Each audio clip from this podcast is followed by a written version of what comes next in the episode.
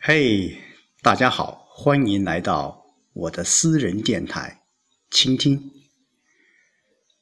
这两天有两位央视的主持人陆续的从央视离职，引起了各大媒体的关注。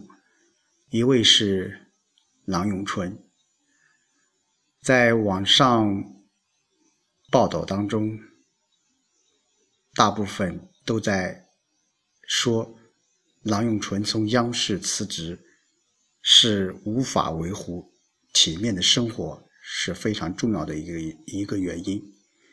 呃，因为他的妻子身患乳腺癌，需要钱。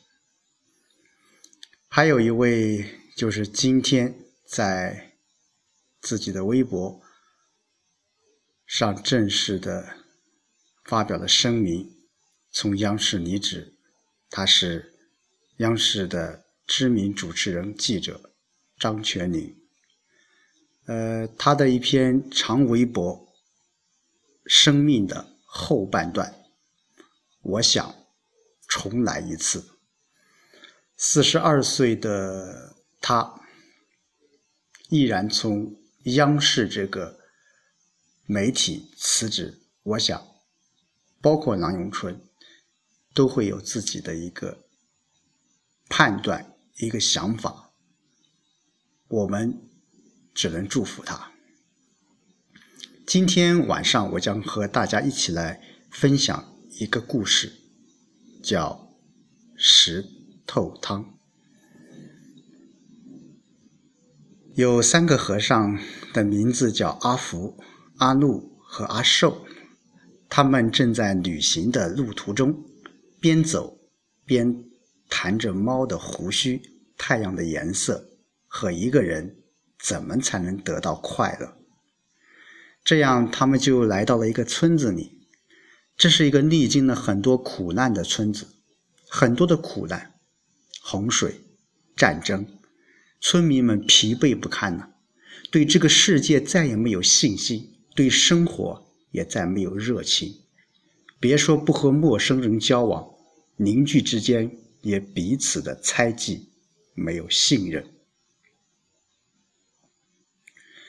村子里有农人，有茶商，有读书人，有女裁缝，有医生，有木匠，他们当然也都工作。但都只是为自己的，所以不快乐。没有人理睬走进了村子的和尚们，没有人欢迎阿福、阿禄、阿寿。家家的窗户都关得紧紧的。他们敲谁家的门，那么谁家干脆就关了灯，假装家里根本就没有人，假装睡觉了。这些人不懂得什么是快乐。三个和尚异口同声地说：“大和尚阿寿说，可是今天我要让他们见识一下怎么煮石头汤。”他们捡了小树枝，生起火，把小汤锅架在火上，在锅里满满的从井中打来的水。一个小姑娘看见了，她问：“你们要干什么呀？”我们要煮石头汤，还得要找三个又圆又滑的大石头。阿寿说：“小姑娘帮和尚们在院子里找到了他们所要的石头，他们把石头放在锅子里煮。这几块石头可以煮出好喝的汤。”阿寿说：“但是我担心锅子太小，煮的汤不够喝。”我妈有个大锅子，小姑娘说，小姑娘就跑去对妈妈说了这事，她妈妈竟然就答应了，而且她妈妈还说，我倒想要学学怎么煮石头汤。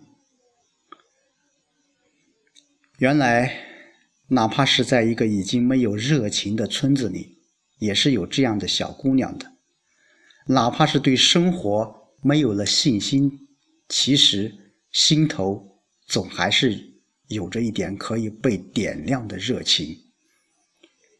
小姑娘把大锅推到村子的中央，和尚们点燃了柴火，青烟飘散开来。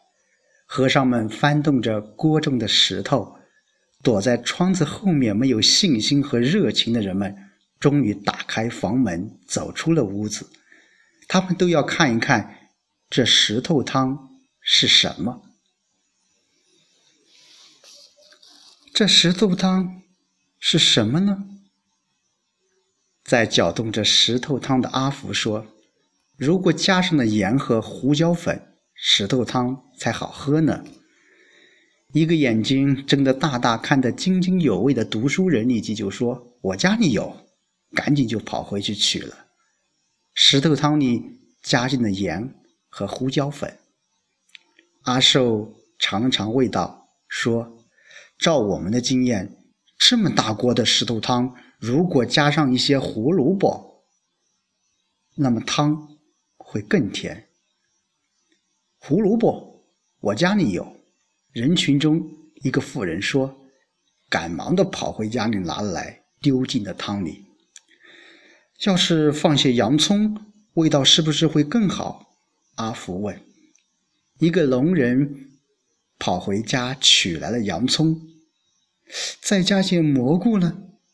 蘑菇也被取来了，而且还纷纷顺便的带来了面条、豌豆和包心菜。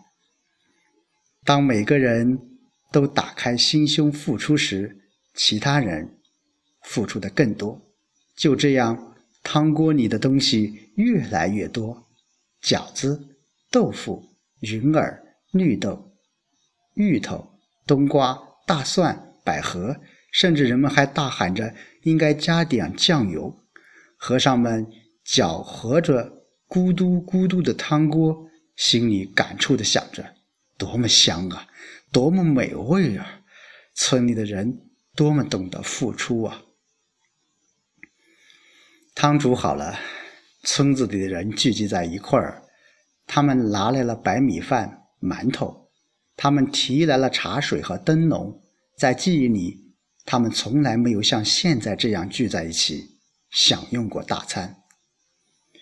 盛宴过后，他们说故事、唱歌，一直到深夜。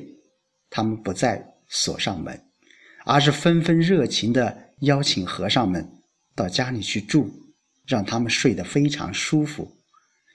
一个温暖的春天的早晨，大家依依不舍地送别阿福、阿禄和阿寿。